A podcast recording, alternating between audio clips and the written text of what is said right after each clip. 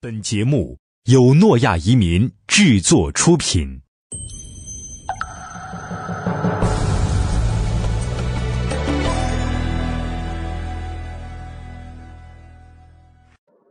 各位移民沙龙的听众朋友，大家好。今天呢，我们要呃介绍一下希腊投资移民的政策。希腊这个国家呢，在前段时间吧，可以说是在风口浪尖了。全球的这个呃。呃，关注点呢，可能都聚焦在这个希腊的国债国债问题上。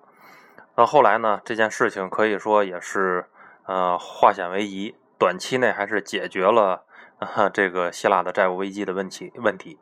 那与此同时呢，希腊的移民这方面也通过了一项新的法案，这项呢是在今年，也就是一五年的七月九号由呃国会。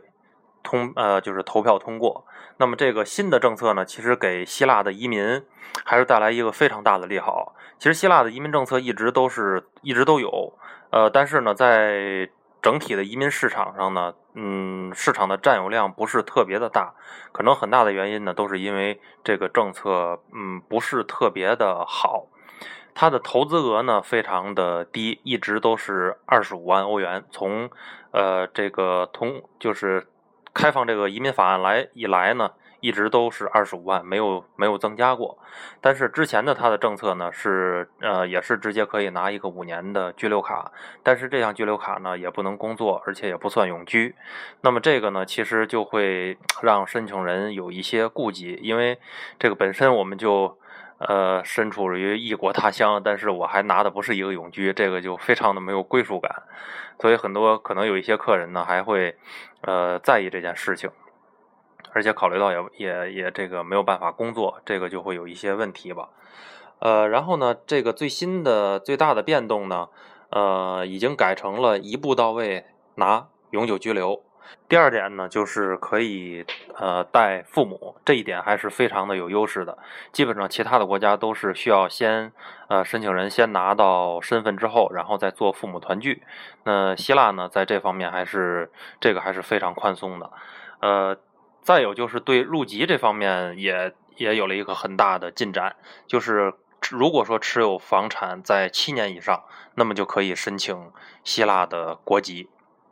那当然呢，这个房产呢，如果说我不想入籍，那么五年之后这个房产就可以出售。那在之前的这个政策呢，是呃必须持有，永远的持有。如果说什么时候一旦我卖掉这个房子了，那我的身份就呃就没有了。所以在这方面呢，可能会让很多观望的这个投资人呢，呃会呃下一下决心投资这个希腊，因为希腊这个国家呢本身。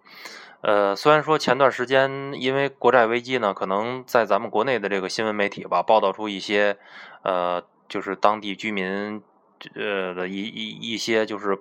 算是一些消极的东西吧。但是其实整体如果说，呃，真的到了希腊那边，嗯，没有我们想象的那么严重，也不不不太可能就会发生什么暴乱呀这种，因为希腊它本身。就是经济算是不行，但是可能很大一部分原因都是因为当地的福利太好了，所以说养了很多的这种懒人。但是呢，他在当地的这些居民的生活的质量还是啊还是比较不错的。所以去了之后呢，还会看到一片这种和谐的场景，大家呃生活上也很悠闲，呃，然后。这个城市的环境呢，也也比较不错，呃，特别是这个希腊的自然风光吧，还是还是非常的漂亮的。呃，前段时间也有这个新闻啊，也有这个媒体报道说，希腊在出售出售希腊的岛屿，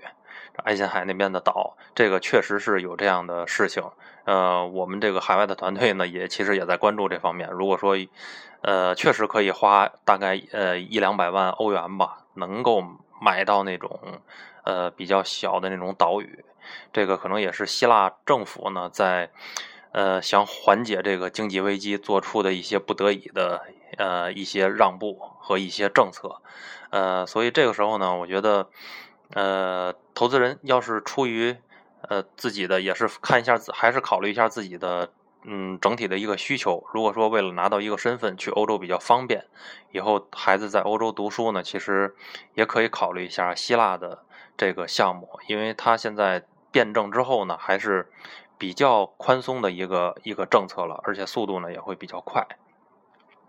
嗯，好，今天就分享到这儿。如果说呃有问题，可以加我的微信公众账号“移民沙龙”的拼音全拼。